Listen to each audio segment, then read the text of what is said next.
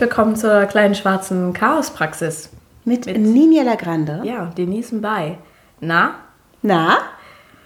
Ich bin so aufgeregt. Ich weiß gar nicht, ob ich aufnehmen kann. Ich weiß auch gar nicht, warum ich so aufgeregt bin. Naja, weil heute Ja, stehen große aber- Entscheidungen an. Ja, also Und irgendwie bist du auch so ein bisschen mit im Boot. ein bisschen.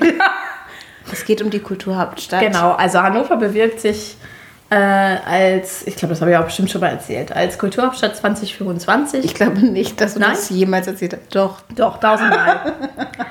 Und ähm, ähm, Kulturhauptstadt äh, Europas und es ist immer so, dass das immer in zwei Ländern gleichzeitig stattfindet, jedes Jahr.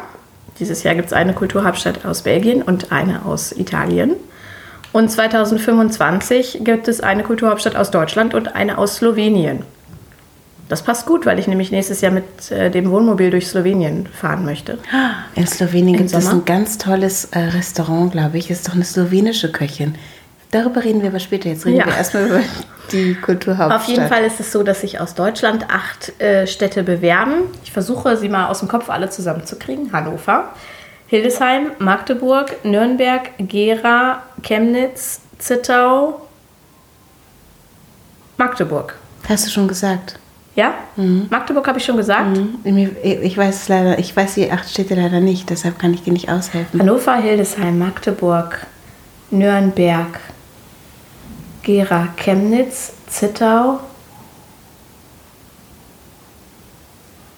Wenn es jetzt die Stadt wird, die du vergessen hast, lache ich mich scheckig. Dresden! Dresden! Dresden, Dresden. Okay. Genau.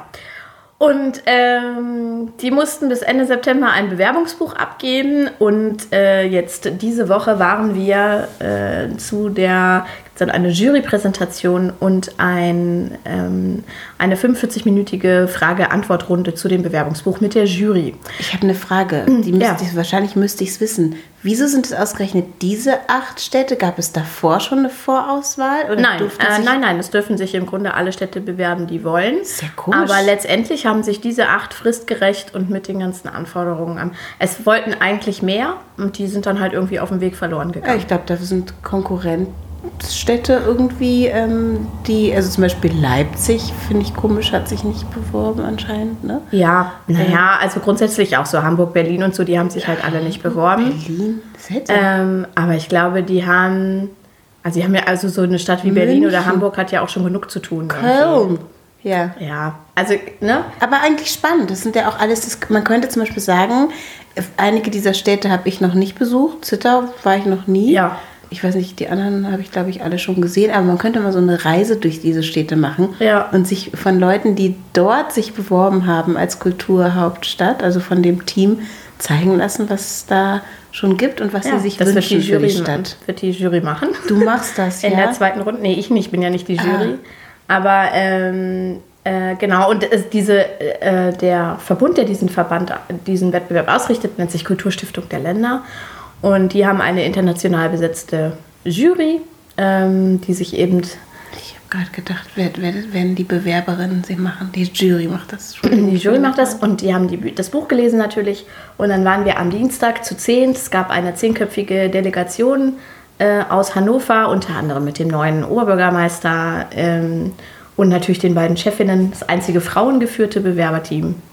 Ähm, beiden Chefinnen und der Kulturdezernentin und den BeraterInnen und Künstlern, Künstlerinnen äh, waren wir in Berlin und haben eben diese Präsentation gemacht. Ja. Einen Teil davon wirst du nachher wahrscheinlich auch im Rathaus sehen noch. Wir gehen da nämlich heute ins genau. Rathaus, deshalb ist es auch so aufregend, weil heute, Heute ist die Pressekonferenz, wo dann verkündet wird, äh, welche Städte auf die Shortlist kommen. welche Man eine weiß nicht, Runde wie viele weiter sind. Mhm. Zwei oder drei oder genau. Welche eine Runde weiter sind, dann muss ein neues Buch geschrieben werden, abgegeben werden und im Herbst steht dann fest, wer 2025 aus Deutschland Kulturhauptstadt sein wird. Genau. Und ähm, Präsentation kann man sich nicht so vorstellen wie so eine PowerPoint-Präsentation, also zumindest nicht bei uns. Ich weiß nicht, was die anderen Städte gemacht haben, sondern wir haben da ähm, ohne zu viel, ich darf ja nicht zu viel verraten, ähm, ein, Video, ein Video gezeigt und eine kleine Performance gemacht.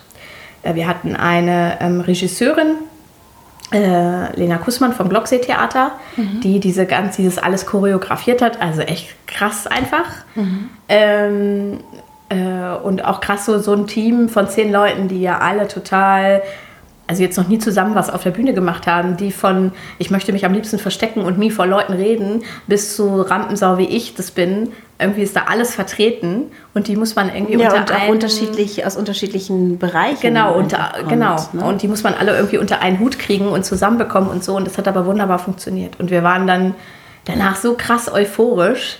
Ich bin gar nicht runtergekommen von diesem äh, Euphorie-Level, als ich zurückgefahren bin ähm, dass ich jetzt sehr aufgeregt bin, ob das jetzt klappt oder nicht. Wenn es nicht klappt, ist es trotzdem ein guter ähm, Prozess gewesen und ich hoffe, die halten auch an den Zielen fest, die sie sich so für die Entwicklung der Stadt ähm, gemacht haben. Es hat schon super viel in Gang gesetzt, allein sich überhaupt dafür zu bewerben. Aber es wäre natürlich jetzt schon schön bei der ganzen Arbeit, die man da reingesteckt hat, wenn es sich irgendwie lohnt. Ja. Gucken wir mal. Naja, es ist halt wirklich wichtig, auch diesen Fokus auf, äh, darauf zu haben, auf Kultur. Was läuft gut, was läuft nicht so gut. Ja, also, und der Kulturbegriff kann sich in hm? diesem Rahmen, umfasst aber mehr als äh, Kunst und Tanz und Literatur und so, sondern da geht es auch um Mobilitätskonzepte, da geht es um Nachhaltigkeit, äh, da geht es einfach um eine Vision für eine bessere Stadt, für ja. alle. Ich bin gespannt, was daraus wird. Ich bin auch ganz gespannt. Und für mich ist es ja, es ist nur ein Ehrenamt. Ich bin die Vorsitzende von dem Beirat. Der Beirat ist zusammengesetzt aus vielen Leuten, die dieses Team beraten, äh, dass alle Gruppen der Gesellschaft irgendwie mitgenommen werden. Also in meinem Bereich zum Beispiel die Menschen mit Behinderung. Und ähm, ich habe dafür so viel gemacht in den letzten Wochen, dass ich so denke, oh, ich hab, wenn ich das alles bezahlt bekommen hätte, dann Dann würden wir beide jetzt in Urlaub gut, fahren. Jede Stunde, ja, genau. Nein, aber darum geht es ja nicht, sondern ähm, das hat auch einfach, ist ein guter Prozess gewesen und hat sehr viel Spaß gemacht. Jetzt bin ich sehr nervös. Vielen Dank, Minja, für dein Engagement, sage ich dir als Bürgerin dieser Stadt. ja, sehr gerne. Und ähm, ich bin auch gespannt äh, auf diese erste Begegnung mit Belit Onay jetzt in seinem Amt als Bürgermeister, weil ich habe ihn seitdem er tatsächlich Bürgermeister ist und im Rathaus sitzt, nicht mehr gesehen. Ich finde es spannend, auch ihn sprechen zu hören und zu sehen und das irgendwie, ich finde alles ist sehr aufregend gerade. Ich finde es ganz witzig. Also, ähm, ich meine, er ist jetzt auch erst drei Wochen im Amt. Äh, als Erklärung für alle Hörerinnen und Hörer, die gar nicht aus Hannover kommen. Wir haben einen neuen Oberbürgermeister gewählt, aus Gründen, die man in der Presse ergoogeln kann. Und ähm, es ist der erste grüne Oberbürgermeister ähm, in Hannover und ja, überhaupt immer noch eine Besonderheit in äh, Deutschland. Auch der erste, Deut ich glaube, der erste deutsche Oberbürgermeister mit muslimischem Background. Ähm, und ist ein guter Typ. und ich war, ich bin in Berlin angekommen. Ich glaube, wir sind auch mit dem gleichen Zug gefahren, haben uns aber nicht getroffen. Und dann dachte ich so, bin ich da angekommen, wo wir noch mal proben wollten. Dachte so, ah, jetzt hole ich mir noch schnell einen Kaffee, weil ich war so früh, ich hatte noch eine halbe Stunde. Ich hatte keine Lust, da alleine rumzusitzen. Und gehe in so ein ganz kleines Café, das war so ein ganz kleines Café, gehe ich so rein, da sitzt eine Person drin, betet ohne eine. Ach hallo, ja, bist du auch zu früh? Ja, ich bin auch zu früh. Und dann haben wir noch einen Kaffee getrunken und uns über unsere Kinder unterhalten. Ja, Genau, auch wirklich ähm, entspannter Typ. Ich wünsche ihm viel Glück. Ich wünsche ihm, dass es irgendwie, also ich glaube, dieses Amt ist auch nicht zu unterschätzen. Das glaube ich auch. Ähm, ich nicht glaube, nur das Amt, sondern diese ganzen schlimmen, schlimmen Strukturen. Die Strukturen, die, die Verstrickung, in die man geraten kann genau. und so weiter. Ähm, ich bin ganz froh, dass ich fern von Politik bin. Also und mich äh, nicht in, in so äh, ja, Geschichten begeben muss. Im Moment zumindest noch nicht. Vielleicht mache ich sowas, wenn ich 70 bin. Politikerin, Politiker werden ja auch immer älter. In unserem Fall wurden sie jünger. Das ist auch irgendwie mal ganz schön. Ja, wie die äh, finnische Ministerpräsidentin. Ja. 34 Jahre alt. Und ähm, dieses ganze, diese ganze Regierung ist äh, sehr speziell in Finnland. Ne? Ja. Äh, sehr viele Frauen. Ähm, sehr, sehr viele Frauen. Und sehr, sehr jung. Und sehr jung. Also äh, auf jeden Fall, bei all dem, was so politisch passiert und so, sieht man ja immer wieder so richtig fette Hoffnungsschimmer irgendwie. Es gibt ab und zu dann so, also es ist, ist so in beide Richtungen, es sind so Extreme. Man sieht irgendwie ähm, eben sowas wie, was da jetzt in Finnland passiert und denkt so, ja, geht doch. Und ähm, auf der anderen Seite dann eben doch wieder die, das komplette Gegenteil. Ich finde es ganz mhm. oft sehr, es ist immer so yay, oh, himmelhoch jauchzend, zu Tode betrübt, auch irgendwie, es gibt so krasse Lager einfach, Ja. ähm, die, die so sichtbar werden. Das finde ich ganz interessant. Ich will mal was ganz anderes erzählen. Bitte. Gestern ist ein Typ vor mir lang gegangen und der hatte so Chucks an und so eine lange Jeans. Und die war hinten, weil es geregnet hat, so ganz nass und vollgesogen. Ne? Also Wie so früher in den 90ern. voll. Ich hatte so ein, ich hatte so, ich habe gedacht, ich hab, bin auch immer mit so nassen Hosen dann so. Und da Ach so, tiefster Winter. Ich trage meine Chucks, meine Füße frieren nicht. Haha. Genau, und diese, und diese vollgesogene Hose, die so hinten, Ja. also das ist ja auch, da kann man halt dann auch physikalische Gesetze daran beobachten. Das Weil es ergibt, genau, es zieht so langsam nach oben, es wird immer schmaler, das kann man sicher irgendwie erklären mit Physik. Ich kann das nicht, aber, aber ähm, es ist irgendwie total witzig und ich hatte so, ich, hat, ich musste so schmunzeln, dann habe ich gedacht, ich habe mich wirklich verändert, was das angeht. Weil ich habe früher auch mal gesagt, ich friere nicht, ich bin mir nicht sicher, ob ich wirklich nicht gefroren habe. Also wirklich nicht. Ich bin mir überhaupt nicht sicher. Und ich habe ähm, mir Sachen angezogen, die nicht gemütlich waren. Und das mache ich irgendwie nicht mehr. Ich merke so richtig, ich bin gestern so, mit meinem Mantel durch den Regen und war irgendwie gut angezogen und habe irgendwie so gedacht, ich bin in in einem Alter, da macht mir das Wetter nichts mehr aus.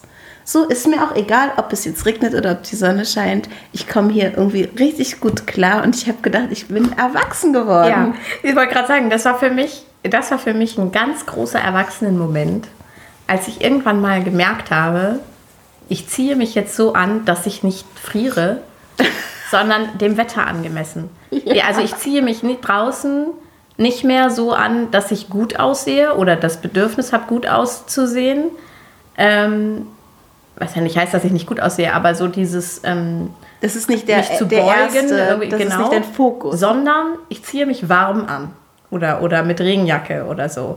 Und da weiß ich noch, das war nämlich so eine, da hatte ich auch so eine ganz dicke Winterjacke. Ich auch einfach mit meinen 1,38 aus, aus wie ein Michelin-Männchen einfach.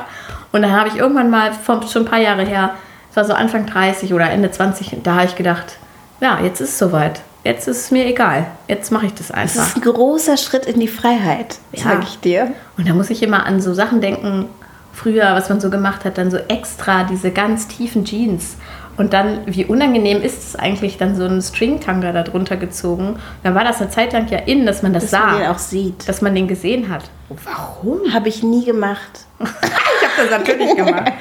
Was für ein Scheiß. Ich glaube, also, weiß ich, ich erinnere mich nicht. Aber ich erinnere mich an Hosen, die immer so runterrutschten, dass man irgendwie so eine Bauarbeiter, so ein halbes Brötchen irgendwie, Ja. dass einem das einfach immer rausgerutscht, dass man so zuppeln musste, weil man das irgendwie doch nicht wollte. Aber es sah eigentlich nur im Stehen gut aus. Ja, oder dass man sich auch mal, dass man sich, das fand meine Mama auch ganz, ganz schlimm, das weiß ich noch, dass ich dann so die Jeans immer so einschneiden wollte an der Naht, so, damit die so ein bisschen schlackeriger werden unten. Furchtbar, würde ich heute natürlich nie wieder machen. Würde ich auch, wenn mein, bin wirklich gespannt, was mein Kind später alles, ah, ich, leider könnte ich mir vorstellen, wenn der nach seinem Vater kommt, dann macht er sowas nicht. Dann fährt er so seine eigene Linie und ihm ist alles egal. Was ja eigentlich auch schön wäre, so wie deine Kinder das machen, so ein bisschen. ähm, aber, Lucy hat jetzt einen Seemannspulli. So einen mit so einem Reißverschluss. Geil. So, richtig, so, so ein Das finde ich aber blaues richtig Ding. hip. Der ist ja auch schön warm. Ist doch gut. Ja, genau. Ist doch gut, wenn So- er sich im Winter hippe Sachen aussucht, die warm sind. Dann hast du keine Sorgen mehr. Das ist auch egal. So, er, er hat halt eine, eine Jacke, die eigentlich zu dünn ist, aber die passt und der wächst so tierisch.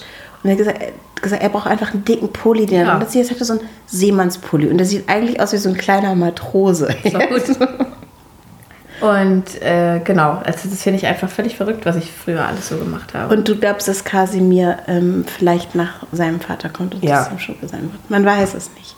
Also ähm, Shana, die war sehr lange entspannt und jetzt ist sie so, ist sie immer noch, aber sie ist schon modisch. Also sie, ja, ja, also ich glaube, äh, modisch wird er ja auch. Also ist er ja mit seinen zwei schon, wenn er mir erzählt, er will die eine Leggings heute nicht anziehen, sondern die andere. das ist echt, ja, das habe ich, bei Lucy ist es immer noch egal. ich leg dem irgendwas Aber äh, ich, was ich damit meine, ist, dass ich in meiner Jugend mich schon sehr äh, Trends gebeugt habe oder Dinge mitgemacht habe. Auch aus Interesse, auch aus Experimentierfreudigkeit. Das kann man, glaube ich, positiv wie negativ ähm, interpretieren. Aber ich habe eben auch wirklich schon viel Blödsinn und sah teilweise wirklich Phasen, wo ich richtig scheiße aussah. Einfach. Ich mich vor allem im Nachhinein frage, warum ich das gemacht habe. Aber weil es halt irgendwer in der Bravo gemacht hat oder so. Oder irgendein Star, den ich gut fand. Ja, Madonna oder wenn die, als sie dieses Video da rausgebracht hat, wo die den Cowboy-Hut auf hatte, dann hatte ich natürlich auch ein paar Tage später einen Cowboy-Hut, den mein Vater mir dann gekauft hat, Gott sei Dank. so, aber das habe ich einfach durchgezogen. Und dann das Geile daran finde ich wiederum, das, hat, das fand meine, meine Mama fand das nämlich immer geil, dass ich das gemacht habe, obwohl ich teilweise wirklich bescheuert aussah. Ähm, meine Schwester hat es nicht gemacht weil sie nicht diese, dieses Selbstbewusstsein hatte, dann mit so einem Kram durch vor die Tür zu gehen. Deine, deine Schwester ist auch ein ganz anderer Ja. Typ als du, was auch irgendwie zeigt, wie wenig Erziehung macht. Ja, genau. Und ähm, die hatte das, die, die hatte auch kein Bedürfnis danach oder so. Das war ja auch eine Art Bedürfnis bei mir, zu experimentieren und mich zu zeigen. Auf der anderen Seite hat der Kapitalismus mit mir schon wirklich gut funktioniert und ich bin dann halt immer losgelaufen und habe gedacht, der hat das, also brauche ich das auch. Das ist ja auch Kultur, Mode. Ja, genau.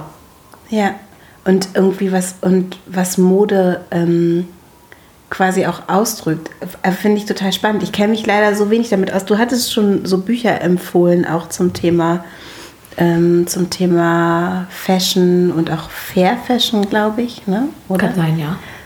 Nee, Fair Fashion. Weiß ich nicht, aber da würde ich jetzt vielleicht heute einfach irgendwelchen Instagram-Accounts folgen.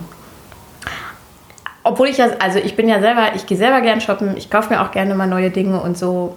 Ähm, aber ich muss immer sagen, so bei diesen Fair-Fashion-Geschichten, auch bei der Werbung oder auch bei Influencern, die dann dafür Werbung machen, muss ich kurz überlegen, ob ich das schon gemacht habe, bevor ich was Schlechtes sage. Ähm, Du kannst auch ruhig was Schlechtes Da über finde dich ich halt selber sagen. so- ist nicht so schlimm. Äh, Das das darf das habe ich, glaube ich, in den letzten Folgen schon einmal gesagt. Also zu animieren, etwas zu kaufen, was fair produziert ist, ist immer noch schlechter, als gar nichts zu kaufen, wenn ich diese Welt retten will. Ja. Das heißt aber nicht, dass ich das, dass ich das mache. Also ich mache auch nicht alles richtig. Allerdings ist Mode. Nicht. Aber ach so, das wollte ich dir erzählen. Du hast mich auch geinfluenced. Ich? Hab Ja, ich habe mir jetzt so äh, bin eine in Influencerin. Edeka gab es so, wir haben ja so einen neuen Supermarkt, gab es so Netze, die man kaufen konnte. Ja. Da war ich da drin, da war ich ganz euphorisch, neuer Supermarkt. Äh, Da habe ich ab- dir eben dieses Brötchen mitgebracht. Ja. Richtig schlimm hat die das eingepackt, 20-fach. ja, macht ja nichts. Aber ich habe mir jetzt diese Netze gekauft Mhm. und mit denen gehe ich jetzt immer zu Bäcker und auf den Markt und überall hin und will da keine Tüten mehr haben. Sehr gut. Ja, weil, ja. Das ist eine Kleinigkeit, ich will gar nicht dafür gelobt werden. Ich will du erzählen, doch, das machst du dass ganz was, toll. Nein, nein, will ich Doch. nee, nee, nee, nee. Doch, du machst das richtig gut. Ja, aber dass, es eben doch was bringt, wenn, Also, man, wenn man sich den Mund fusselig redet. Es gibt halt, so- es gibt auch einfach irgendwie ähm, immer den Schritt gar nicht zu machen oder es ein bisschen zu machen. Und ich finde irgendwie, wenn man es ein bisschen macht, dann ist es ja immerhin etwas. Also und je, ich habe dieses Jahr schon total viele Süßigkeiten geschenkt gekriegt, äh, fett verpackt, auch von meiner Mutter. Echt? Ja, die vergessen das. Die, die, die, die, Also du bist eine Person, wo ich das auf gar keinen, weil ich ja schon im alle Buchladen schon so- Angst habe, dass die mir was verpacken, wenn ich dir was schicken Die will. kommen alle zurück in ihre, in ihre alten Muster. Also die vergessen das. Ja. Äh, ich habe ja letztes Jahr gesagt, bitte, bitte nicht. Und auch, glaube ich, vorletztes Jahr schon. Und dieses Jahr ähm, Nikolaus, Ja, okay. Toffifee. Toffifee, Hm, weißt du, wie das. Oh, Toffifee ist so lecker. Ist ja auch mal, ich meine, meine Mutter sagt, gegessen. aber du magst doch Toffifee. Ich so, ja, aber mal, ich Heute kaufe ich mir mag das sehr. Nein, das machst du nicht. Dass ich mal hier im Unverpacktladen äh, hier in der Nähe gehen äh, und äh, mal gucken, ob die da sowas vielleicht unverpackt haben. Es gibt, es, da gibt es leckere Süßigkeiten. Ja, ich weiß. Ja, ja, ich hab da schon einiges Aber es gekauft. gibt ähm, ein Rezept für Toffifee Ach, ja.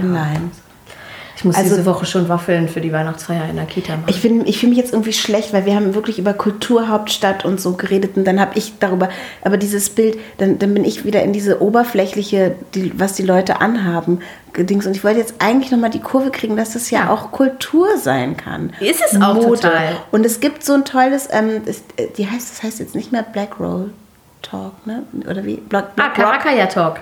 Ja. Ja, was jetzt von, von Ezra, ja, ja, was jetzt äh, Genau. von, ah, eine tolle Person. Ich Äh, möchte gern, dass ihr euch Ezra. das alles Ähm, anguckt. Ich, also ich möchte genau. auch mal gern von der eingeladen werden, werde ich aber nie. Ja, Warum schrei- schreib ihr. eigentlich nicht. Ich schreibe ihr. Also du wahrscheinlich eher als ich. Wir wollen zusammen eingeladen werden. Ich, ich liebe das. Also ich habe mir dieses, wie hieß es denn? Kennst du sie? Rock Talk? Nein, ich gucke mir das, aber ich bin, Die ist die ist genau so. Ich bin, ja, ich bin Fan von der. Ja. Und ich will, dass ihr euch die Sachen anguckt, auch die alten auf YouTube. Ja. Und ähm, genau, und jetzt Wir verlinken das. Karakaya Talk heißt es jetzt. Also Bitte. Ihr, ihr Name quasi. Es gibt, es sind immer richtig gute Gespräche. Ja. Ich habe so viel gelernt darüber, also dort schon. Und ähm, und auch, ähm, auch eben äh, über, über, über Fashion, also über Sachen, über, über die, dessen, was nicht nur Fashion ist, sondern auch ein Statement, zum Beispiel muslimische Frauen, oh Gott, ich habe so einen fiesen Frosch im Hals, der macht immer so Quark. Hört. Jetzt weg, danke. Ähm, die, die, ähm, die halt Kopftuch tragen und die dann darüber erzählen und was das bedeutet und so weiter. Und das sind so Sachen, man, man ich, ich, viele Sachen, die man nicht erlebt, die kann man nicht richtig ähm, nachvollziehen, auch nicht, wenn sie von einer Person erzählt werden. Es ist so eine Perspektive, aber dadurch, dass es immer viele Personen ja. sind, die quasi sich verstehen und ihre Perspektive ähnlich ist, natürlich sind es immer noch Individuen, finde ich so lehrreich. Also so ich, ich habe das Gefühl, ich kann Dinge, die mir fern sind, weil ich sie nie erlebt habe, ähm, auf einmal anders begreifen. Also zum Beispiel gab es auch eine Situation, wo, ähm, wo eine Frau gefragt wurde, ähm, ob sie sich schon mal dafür geschämt hat, dass ihre Eltern nicht gut Deutsch sprechen.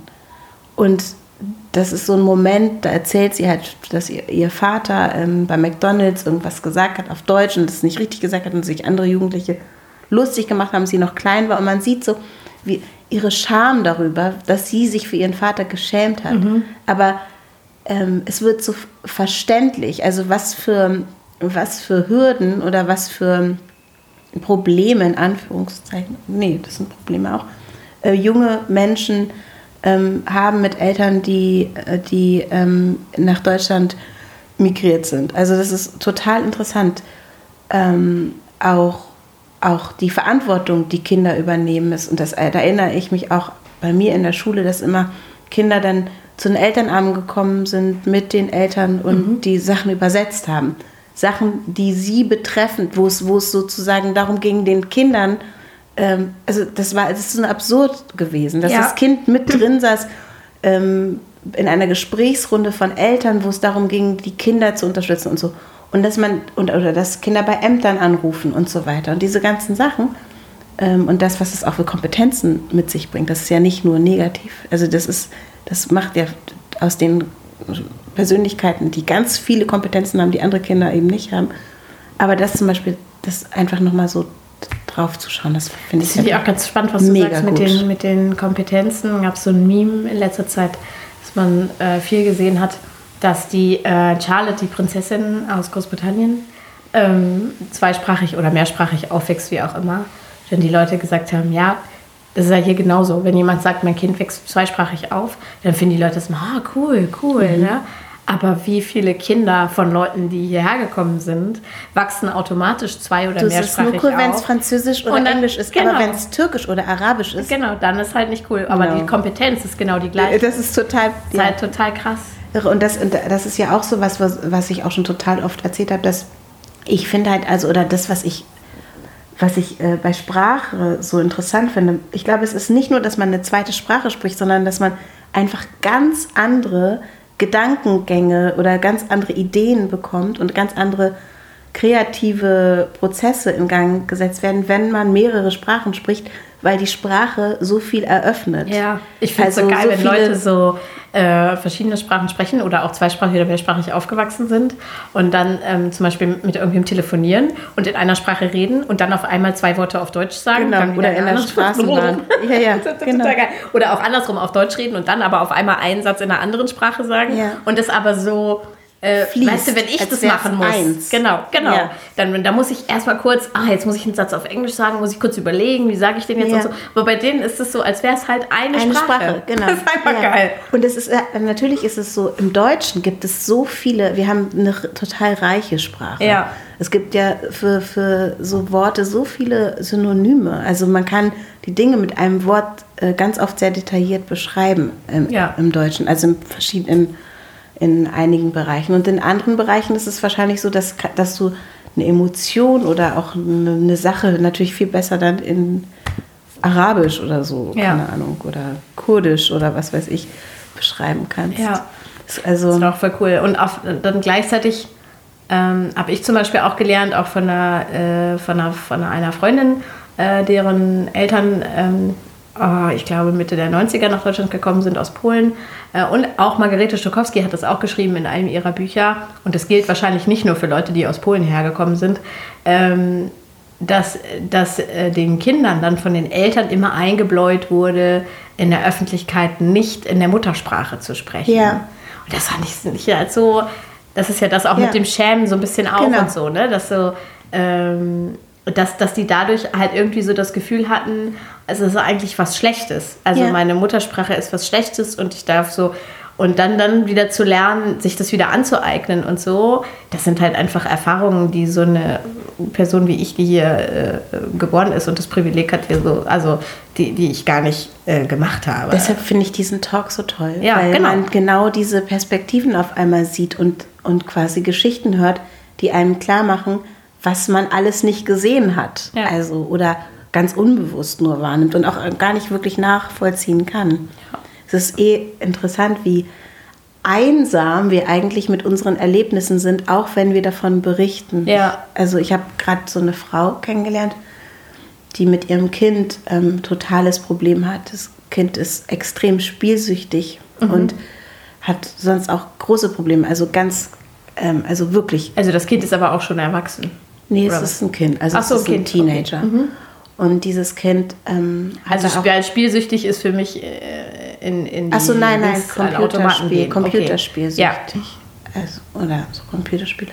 Und dieses Kind ähm, hat halt diese Sucht und hatte auch schon einen Suizidversuch. Und, Ach du Scheiße. und das ist einfach, einfach alles so ganz, ähm, ja, also so, dass man es von außen so sieht und dann kann man kann das irgendwie gar nicht, ähm, also eigentlich nichts dazu sagen. Und wir waren zu dritt und es war eine Frau dabei, äh, als, sie, als diese Mutter das erzählte von ihrem Kind, eine Frau dabei, die keine Mutter ist und eben ich, die, ja, die ich ja Mutter bin. Und dann ging es so darum, mh, ob man das nachvollziehen kann, wenn man keine Mutter ist und so weiter. Und dann habe ich irgendwie gesagt, dann, ja natürlich, also, also ich kann das genauso wenig fühlen, wie es dieser Frau geht, auch wenn ich auch Kinder Ja. habe, weil das so eine Situation ist, die die ich zum Glück nicht erlebt habe. Und, ähm, und dann wird, wurde mir so klar, wie einsam man manchmal in so schwierigen Situationen ist. Man kann das erzählen und mitteilen und man kann Empathie bekommen oder vielleicht äh, Ideen oder, oder einfach nur, dass jemand zuhört. Aber man ist ja trotzdem noch ganz alleine mit, dieser, mit diesem großen Problem. Und das hat mich irgendwie weiß ich nicht, auch noch mal, hat mir auch noch mal so klar gemacht, ähm, wie wichtig es ist, miteinander zu sprechen, aber dass wir niemals so arrogant sein können, zu sagen, ich weiß, wüsste jetzt, wie es wie es besser geht oder wie, wie, oder wie ich dir helfen kann oder so, weil das ist irgendwie. Viele, viele Leute denken, sie wüssten es in jeder Situation. Ja, ich bin auch so ein bisschen Äh, so, dass besser. ich immer Lösungen äh, anbieten will. Und mir hat auch schon mal eine Freundin gesagt, ich brauche keine Lösung, gerade ich will einfach nur, dass du mir zuhörst. Ja. So, weil ich dann Aber gut auch, dass sie das dann sagt. Also das finde ich dann auch äh, Ja. voll, voll wichtig. Ja, und ähm, ja, das finde ich auf jeden Fall total interessant. Ich, also was, ich bin sowieso gerade so ein bisschen melancholisch und ich bin auch total dankbar für alles, was ich so habe in meinem Leben, dass irgendwie alle gesund sind und keine Ahnung, dass irgendwie so alles ganz smooth läuft Ja. und ähm, habe ja auch hier mein Jammerarmband, ne, was ich immer wechsle, wenn ich jammere. Ich habe ein Armband und wenn ich jammern muss, muss ich das Handgelenk wechseln. Ich musste gestern wechseln, aber davor habe ich so fünf Tage nicht gejammert und das nicht gewechselt. Also ich habe, könnt euch irgendein Gummiband, wenn ihr das auch, wenn ihr auch Lust dazu habt, ein Gummiband oder ein Armband oder so nehmen und immer wenn ihr merkt, ich jammere über etwas, dann einfach mal die Seite wechseln, das Handgelenk wechseln. Das ist interessant, man beobachtet sich anders.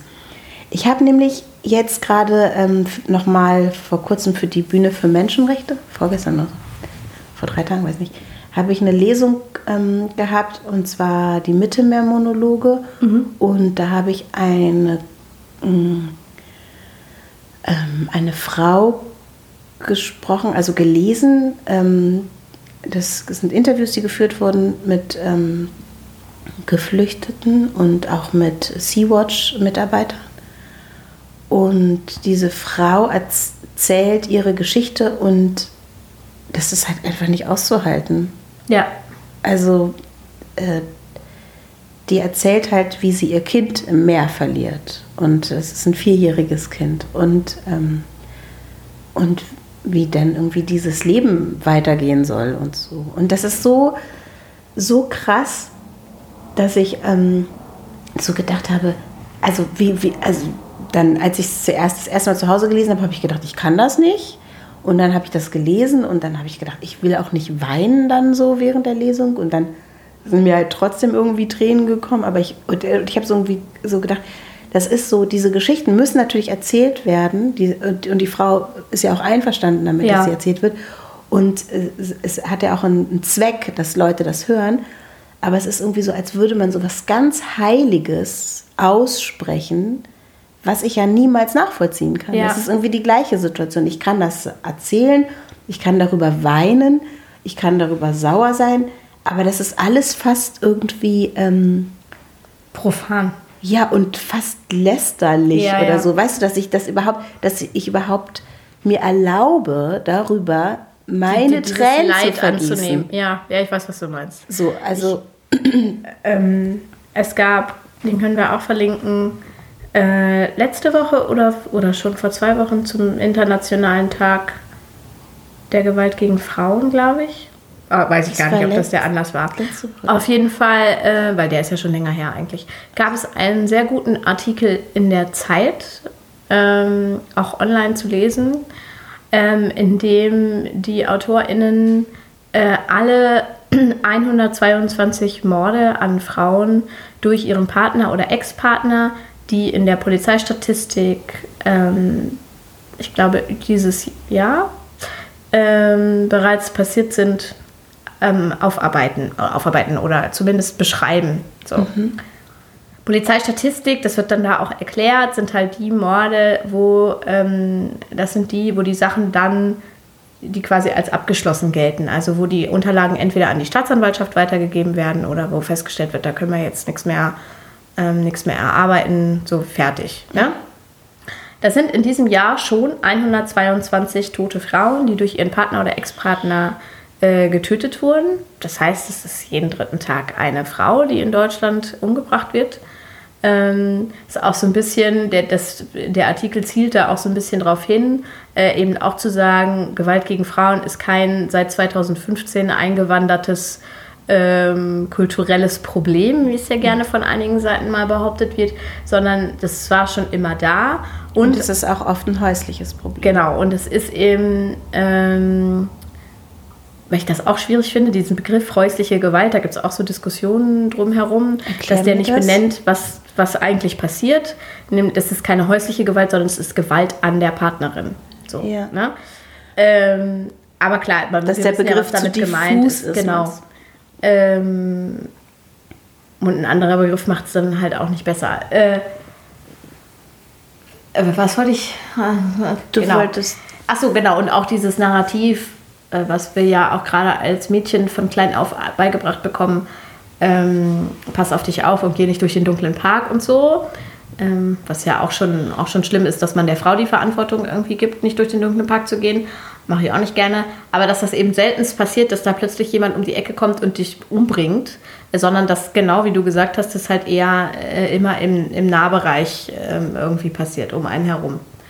Und das sind 122 Absätze, es sind keine ganzen Geschichten, es sind 122 kleine Absätze. Teilweise bei manchen steht, es ist nichts rauszufinden gewesen, da steht da nur ein Ort oder gar nichts oder so. Und in der Regel steht da, wo es passiert ist, wie alt die Frau geworden ist, wie viele Kinder die hatte, das fand ich das ist immer schon schlimm genug. Ähm, und wie es passiert ist und so. Ne? Ich konnte die nicht alle auf einmal lesen. Und du hast es ja gerade gesehen, hier auf meinem Tisch steht, liegt die Stern Crime. Ich bin also auch empfänglich für solche Geschichten. Das war mir zu krass. Das war mir natürlich auch zu nah und zu real. Also diese mhm. Geschichten in den Zeitschriften und in den Podcasts ist auch eine Frage, ob das gut ist oder nicht. Sind natürlich auch immer so aufgebaut, dass es wie so ein, ja, wie ein Märchen, nicht Märchen, aber wie eine ja, Erzählung. Wie so ein Krimi halt. Ja, genau. Wie so ein Tatort irgendwie ist oder so. Und das war so krass, das alles zu lesen, immer mit dieser Vorstellung im Kopf, dass es alles nur dieses Jahr passiert. Oder, oder zumindest dieses mhm. Jahr, äh, auf, nur in einem Jahr. Ähm, und was mich tatsächlich daran ähm, überrascht hat, war, dass relativ viele äh, ältere Leute dabei waren, über 80-Jährige, wo dann der Mann die Frau zuerst umgebracht hat und dann sich selbst getötet hat. Ähm, in Pflegeheimen, irgendwo, da teilweise, also dann stand auch nicht immer ein Grund dabei. Aber vielleicht ist manchmal auch so, äh, ähm, ja. Ja, aber wenn der Verdacht im Raum stand, Tötung auf Verlangen, was du Ja. meinst wahrscheinlich, dann stand es auch dabei. Okay. Also das im Regelfall ähm, wollen die dann einfach nicht, krass. die wollen nicht, dass ihre Frau dann alleine ähm, weiterlebt. Oder die Frau war krank und sie mussten sich kümmern, sie selber sind krank und die Frau muss sich kümmern, aber es entscheidet am Ende immer der Mann, dass beide gehen. Und das ist halt das Problem. Aber es waren auch ganz viele andere schlimme Sachen dabei. Ganz viele, wenn, wenn die Frau sich trennen wollte, ähm, ja, einfach ähm, so ein Problem. Und es war natürlich, äh, dass, dass es eben hauptsächlich Männer sind, die töten, wenn es in einer Partnerschaft ist. So. Ja, und ich meine, es gibt ja auch noch was davor. Es gibt ja auch so, ähm, ich benutze den Begriff jetzt einfach weiter, häusliche Gewalt. Ja, es ja, gibt ja klar. auch ähm, Situationen, Partnerschaften, wo ähm, eben Gewalt ein tägliches Thema ist oder auch Angst vor Gewalt. Und ähm, ich weiß diese Telefonnummer nicht. Es gibt doch so eine, weißt du die aus? Ja, wir verlinken das. Es gibt jetzt auch so eine neue Kampagne vom Bundesfamilienministerium. Es sind ein paar Sachen, äh, die ich daran kritisieren würde, aber grundsätzlich ähm, gibt es da eine, Ho eine, eine Homepage, auch wieder in den 90ern, eine Website, äh, auf die man gehen kann, wo dann man dann auch äh, Hilfe, ähm, ja, lass uns die mal verlinken. Hilfestellen Weil ich, kann. also ich glaube, dass das sowas viel häufiger auch passiert. Ähm, auch, auch eben nur Angst vor Gewalt oder, oder ja, auch ähm, psychische Gewalt. psychische Gewalt äh, viel häufiger passiert, als, als man das nicht glaubt. Und ähm, es ist einfach wichtig zu wissen, dass man mit solchen, dass man sich da nicht schämen muss und nicht alleine ist und dass es halt einfach Hilfe gibt. Ja. Und Menschen oder an, an die man sich wenden kann, auch anonym wenden kann und dann Hilfestellung bekommt. Ja, genau. Haben wir noch ein bisschen Zeit? Wir müssen gleich los ins Ganz Rathaus. bisschen. Ne? So, ja, so in fünf Minuten sollten wir uns langsam fertig machen. Also es wird jetzt gerade nicht besser, aber bei den Mittelmeer-Monologen, ich möchte euch auch empfehlen, wenn ihr seht, dass das Stück oder die Lesung in eurer Stadt gezeigt wird, guckt euch das an. Es gibt da auch die NSU-Monologe und die Asyl-Dialoge. Monologe? Egal, wie auch immer. Ähm, Dialoge, Asyldialoge. Und ähm, hört euch das an, schaut euch das an. Ähm, man lernt sehr viel. Ich fand auch den Text dieses Sea-Watch-Mitarbeiters total interessant. Was halt ganz erschütternd ist, ist, mh, dass er sagt, also äh, dass er sagt, dass dieses Ereignis, also dass dieses Kind da stirbt oder die Kinder dort gestorben sind, die auf dem Schiff waren, auf dem diese Frau war, de, deren Part ich gelesen habe, dass das kein besonderes Ereignis ist, sondern dass das halt andauernd passiert. Und ähm, ja, und dass Menschen auch willkürlich, dass sie einfach nicht gerettet werden, obwohl sie gerettet werden könnten. So, das ist einfach, und das ist, ist, ist ja klar, aber ich finde es auch einfach immer wieder gut, das einfach nochmal zu sagen. Gibt's und das auch als Buchform? sein. Ich glaube noch nicht. Okay. Aber ich bin mir nicht sicher. Wir Müssen wir recherchieren fragen. im Nachgang. Wir können das ja auch mal verlinken, die Bühne für Menschenrechte. Ja. Gut, dann, ähm, ja. Ja, ein schweres Ende. ja. Aber es muss auch mal sein. Macht, macht, macht euch was. Ach so, warte, wir können noch mal kurz über Weihnachten sprechen. Kein Bock. Tschüss. Tschüss.